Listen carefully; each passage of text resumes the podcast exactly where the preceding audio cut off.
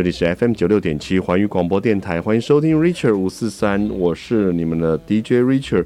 每个礼拜一到礼拜五晚上十点到十一点，要跟大家分享很多好玩的事情。今天要分享的是更有趣的事情呢，就是我们现在非常夯的桌游了。我们今天邀请到的是玄奘大学的桌游社，我们的社长林凯祥、钟成佩跟付志婷。我们欢迎凯祥，欢迎你。大家好。Hello，接下来是我们的陈佩，钟成佩。Hello，大家好。Hello，好，我们的付姿婷，之婷。Hello，大家好。哎，我觉得三位到这个节目中来跟大家分享这件事情，其实是很多人都想要知道的。桌游有很多种，那桌游最好玩的，每一个人的想法也都不太一样。社长先跟我们提一下好了，桌游社，你们这个是最近这一两年因为桌游很夯才成立的社团吗？其实不是哎、欸，桌游社成立其实蛮久了，到现在今年应该是第十二年了。第十二年哦。对，所以十二年的这一个社团，在之前十二年前能够成立，真的是不容易。那桌游社啊，我们成立了这么久，目前我们桌游社大概有几个人？现在全社员吗？嗯，呃，加上新社员的话，现在总数应该是二十五。哦。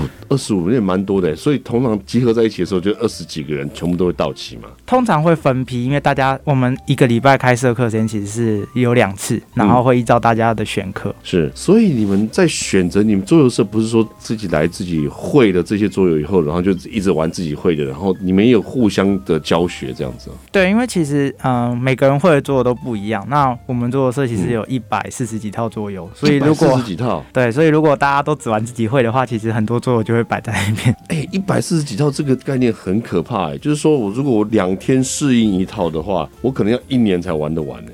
嗯，而且这个桌游其实是在一直增加的，因为每个学期都会在采购新的桌游。嗯。是是是，一百四十这个听起来很害害怕的一个数字哦。其中有些很难的，也有些很简单的吧，对不对？那对，其实难度不太一样。难度不太一样，有那种需要很多人一起玩的桌游吗？比如说一开桌可能就要十个人以上这种。哦，有啊，其实像 TRPG 或是大家知道狼人杀嘛，对狼人杀，然后或是阿瓦隆啊，它都是需要人越多越好的。人越多越好。那这个现场会会不会比较难掌控？嗯，主要是像这像如果是狼人杀或阿瓦隆这一类需要主持人的，是是，那那个主持人可能要了解整个游戏的赛制，嗯哼，而且要能够镇压住大家，对不对？嗯、对，通常是社长吗？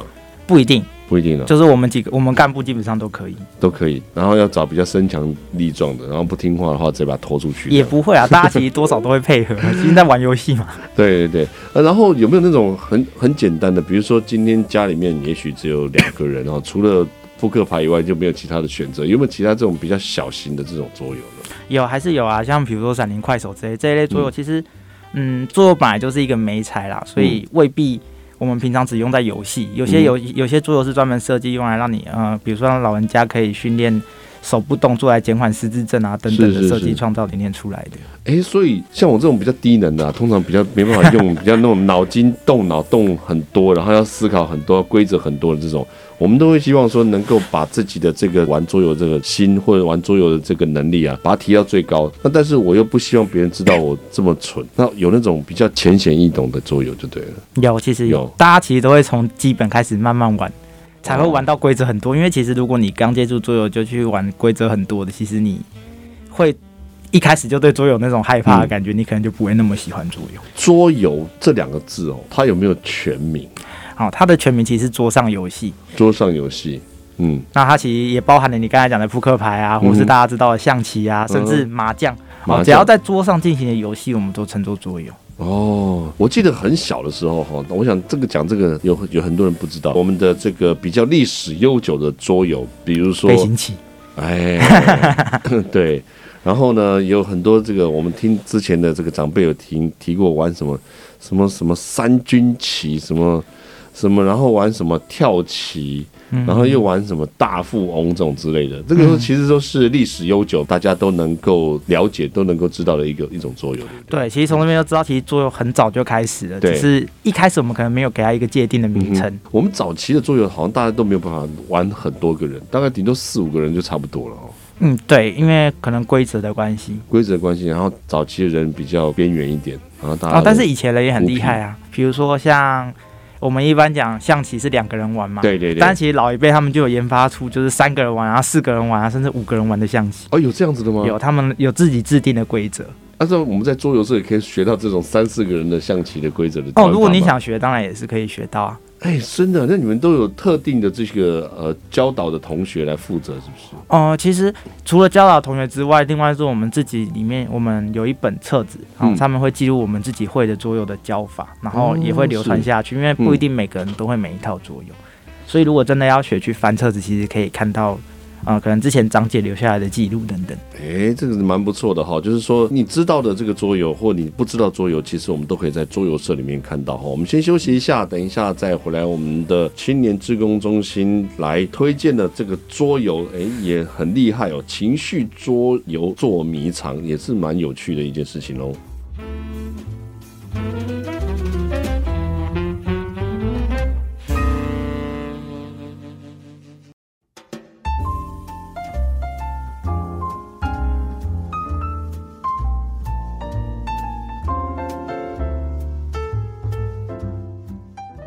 欢迎回到 Richard 五四三的节目现场，这里是 FM 九六点七环宇广播电台。今天我们非常开心，邀请到我们玄奘大学桌游社的凯翔社长，还有我们的陈佩跟姿婷三位到节目当中来，跟大家分享一下桌游，然后顺便跟大家分享一下桌游其实可以帮助非常多的人做非常多的事情。那我们先问过了我们的社长之后呢，我们当然要来问一下，不是社长哈，以。非官方的方式来问一下，不要我们不要官方说法了。我们问一下我们的陈佩哦，请问一下，你是桌游社的社员对不对？对对对。当时怎么想要进入桌游社？你第一次看到桌游社的时候是在哪里看到？在校园里面的摊位上看到的，是不是？哦，那时候因为国中很流行狼人杀，然后我们就会，其实我们一开始就是一开始一开始桌游对我们认知就是放松，然后也是一个可以算是一个社交活动。对。可是可是上可是上大学之后就是。因为我是读心理系的，然后就可以发现桌游其实可以用来带很多智商啊，就是很多治疗方面的事情。嗯，然后我就会发现，就其实桌游还蛮还蛮广泛的，就是可以应用在各种方面。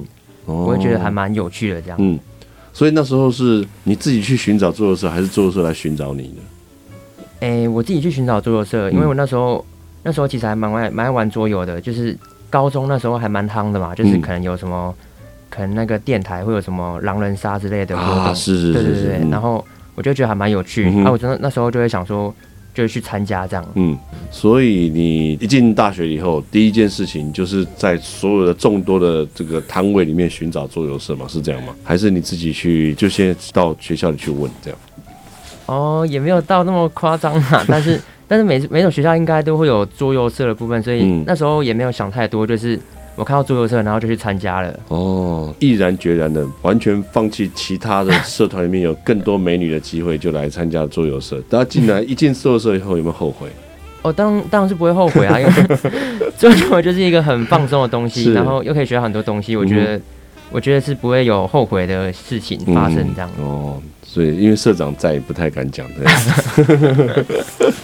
哎，我会觉得当时你在进桌游社，有没有觉得，其实你这么喜欢玩桌游，你有没有给大家很多人没有接触桌游的人一些一些想法，或者是一些你自己玩了桌游以后的一些感想？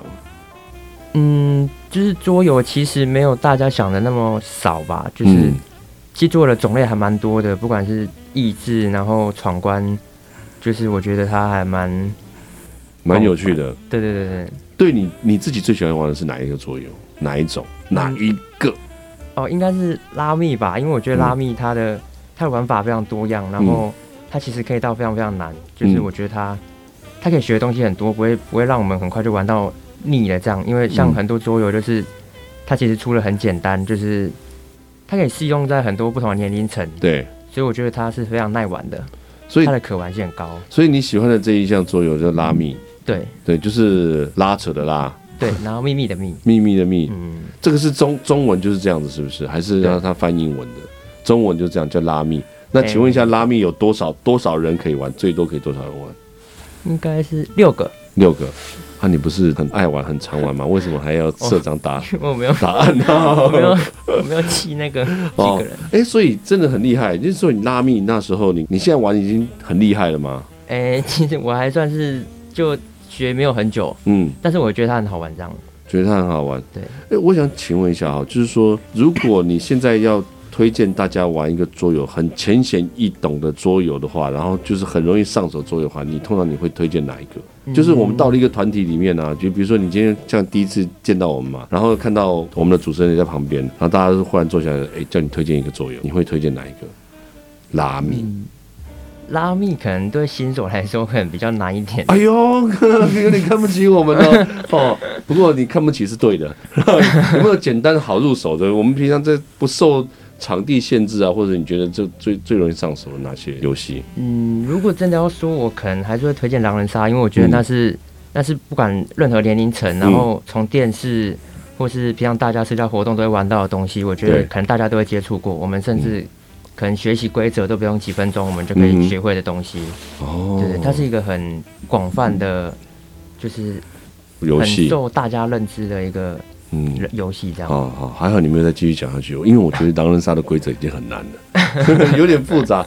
你知道我们有很多的这个朋友哈，在这个年节的时候会做一些游戏，会做一些团刊活动。他每次讲狼人杀的时候，从来没有任何一个一次是所有人都懂规则的。这其实规则还是需要去教导，需要去奠定那个基础，对不对？哈。所以这个狼人杀哈，大家不要看哦，感觉起来好像很简单，然后在电视上看起来大家好像很简单，但事实上其实真的不简单。你有没有曾经想说说玩狼人杀，有一天可以跟艺人一起玩狼人杀？哦，那绝对是我们的梦想啊！但是，但是如果有机会可以跟他们同框的话，那当然是当然是指日可待。你最想跟挑战谁？陈林九。可能我们都知道的就是那几个吧。哦，好好好，现在不敢就是指名道姓讲出来哈，怕得罪其他人了哈。好，我们先休息一下哈，等一下再继续回来问一下。诶，其实，在我们的桌游社里面，也可以用桌游做非常多有意义的事情哦。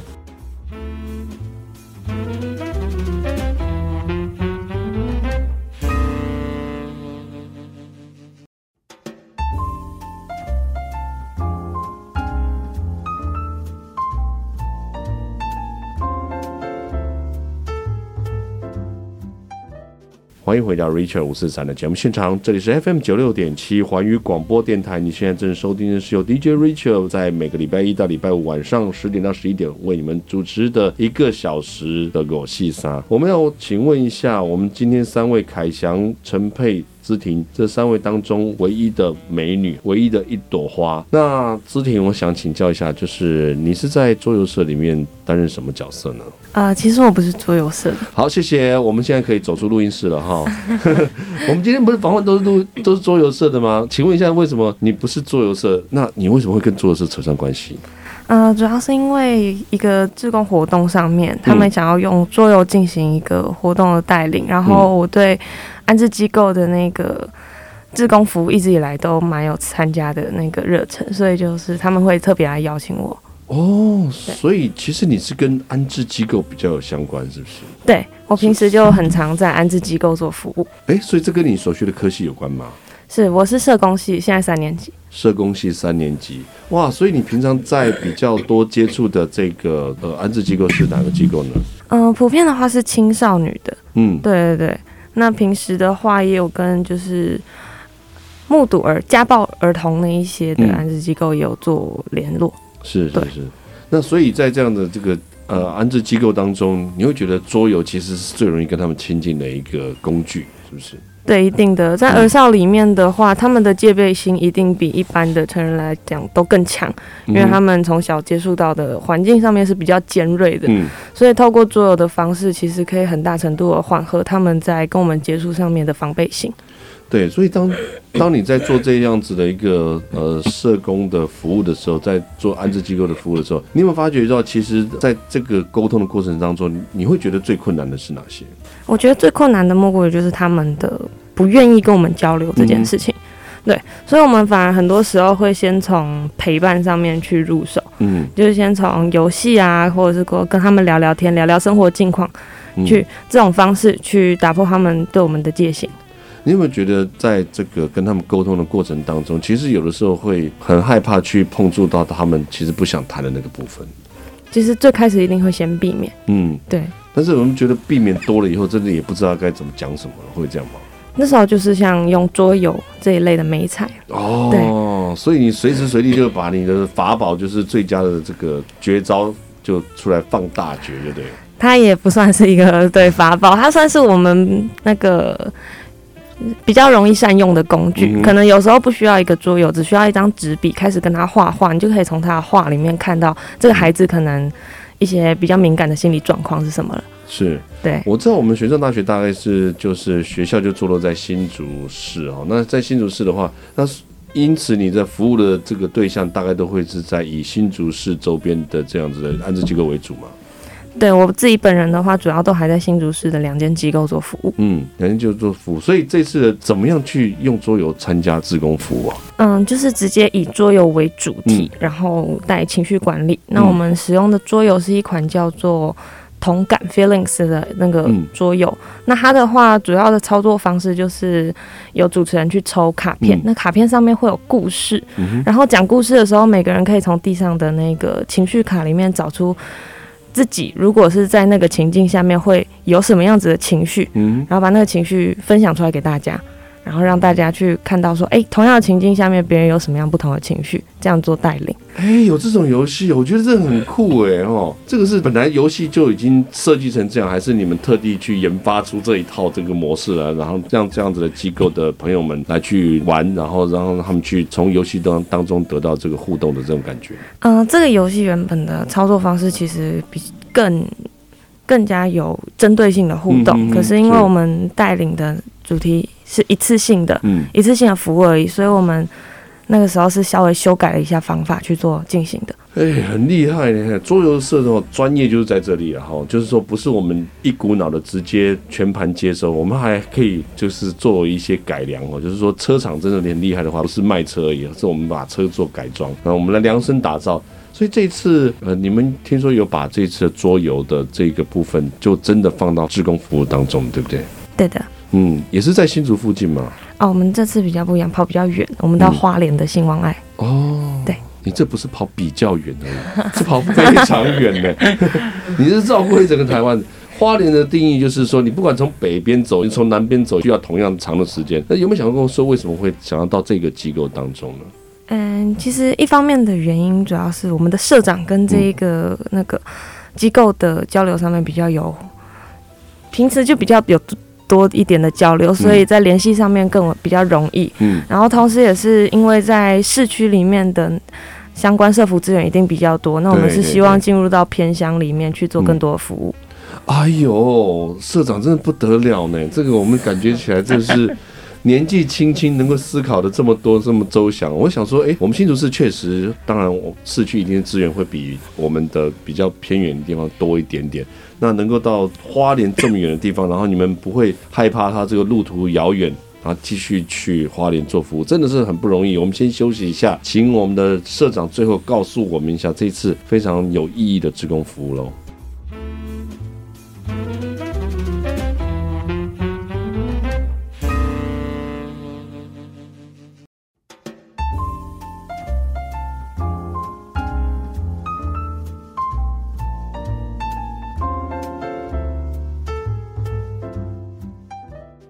欢迎回到 Richard 五四三的节目现场。今天我们非常开心能够邀请到我们玄奘大学的桌游社，这一次用桌游来做志工服务的这个内容哦。我们现场桌游社的两位凯翔社长林凯翔跟我们的钟成佩两位桌游社跟一位不是桌游社的傅之婷哦。姿婷刚才讲的很好，我觉得就是希望能够用桌游这件事情，然后让更多的人能够建起彼此沟通在心灵上的桥梁哦。我们想要请教一下社长，就是这一次我们听说。就是从新竹冲到花莲去做服务，这个真的很不容易。花莲这个单位，听说是您熟识的这个单位，能可以跟大家就简单介绍一下这个过程吗？嗯，其实与其说熟识，不如说我就是这个机构出来的小孩。啊。是是是。那当然，我可能我在的地方不是花莲，这个机构其实有很多分部。嗯。然后花莲是最主要的，嗯、就是信望爱少年学院的部分。是。那这个机构其实比较特别，嗯，就是它除了收治我们一般讲的社会局，你们大家知道社会局安置的少年之外，它也收治法院转衔的少年，嗯嗯，是，哦，就是一些可能行为有偏差，或是还不至于到需要刑法的介入，但是行为上有些偏差被法官裁定的。是，然后所以这样子的一个内容就是这样子的一个机构，其实你比较熟悉。也就是说，当你觉得是时候应该回馈乡里的时候，哎，你我刚才讲的桌游的这个理念，其实也就是这样了，对不对？嗯嗯。能够荣归故里，然后能够能造福群众，回家让这个所有的家乡的人。或者是让所有自己成长过程地方的人都以你为荣，我觉得这个是很棒的一件事情呢。嗯，刚刚我们的这个陈佩没有把它讲完全哦，就是 没有说到这个，就感觉起来几乎像是为国争光一样哦。这个是这蛮不错的一件事情。那但你这这次我们的服务大概是用什么方式去跟大家去做一些沟通呢？嗯，你说机构的部分吗？对啊。呃，其实刚开始是在跟机构的社工聊天，就是我们定期会有一些联系，然后就有听到说最近一批的新进的学员，他们的情绪其实呃很不稳定，然后会有桃园的举动啊等等，或是打架。哦，真的哦。嗯，然后其实又想到我们。嗯、呃，社工之前前一个学期我们的团体课，嗯，哦，其实我们没有办法实际出团体，因为疫情的关系，对，对对，那一阵子的团体被暂停了，所以我们没有实际带到团体，对，所以加上我自己又是做游社，所以我就想说，那我统合三方的东西起来，嗯、那我既可以实际有带团体的经验，是，然后又可以帮忙解决机构的问题，嗯、然后同时也可以利用自己擅长的桌游这样子去做服务。哎、我觉得这就是很厉害哦，你就是把这整个事情把它串起来以后，就变成是一件非常有意义的事情。那这一次，因为我们远在花莲呢、啊，那我们整个志工服务这次总共大概有号召了多少人？十四个哦，在花莲你号召十四个，我还想说在花莲你自己再揪一个人，然后再号召四个，加起来六七个就差不多，十四个一起去，嗯、这么多人都愿意去那边做这件志工服务的事情，是因为你个人魅力的关系呢，还是说你觉得这件事情非常有意义？跟大家讲完以后，马上就大家都共享盛举。嗯，其实中间一开始我没有预料到这么多人，很多人是后面才。表达愿意的，我真的。前面最开始大概就像你讲的，大概六七个，嗯，嗯，然后其他都是后来才表达愿意，他们想要参加这件事情。我觉得这真的是很难得的一件事情，就是说你到了这么远的一个偏乡，其实是可以看到这么多需要帮助的人，然后也发现自己参加的社团其实是可以用平常接触这些东西去让大家做情绪上的沟通跟情绪上的管理。那这一件事情，当在做的这个过程当中，有没有人觉得因为这件事情，这十四个人当中觉得非常感动？嗯，其实有一个 当天晚上哭得哗啦哗啦，哦，真的哦，真的。为什么呢？你简单讲一下，包偷偷爆他的料没关系。你今天这一集先这样不要听哦。其实，呃，因为我们服务的个案比较特别，嗯哼，然后，呃，我们这十四个里面真正经历过这样比较特别环境的人其实很少，嗯哼。所以当他们听到机构个案分享的一些故事，包含成我们习以为常的你，呃，可能父母叫你去念书这件事情啊，对机构的小孩来说其实是一种渴望，就是。那当听到这件事后，其实你会受冲击，这是一定的。如果你没有类似的经验的话，嗯，而且呃，当他听到这些故事的时候，就会发觉说，其实自己的生活是非常非常幸福的。然后自己生活上遇到的困难，其实不算是困难，因为别人遇到的可能是更多。经由志工服务，可以看到这么多的一些需要帮助的人，他们其实经历到生活上的磨难是更多的。嗯哼，嗯，而且，诶、欸，社长，你经由这一次的这个领导的过程当中，你有没有想到说，下一次如果相同的这个服务的话，一定还会有更多人参加？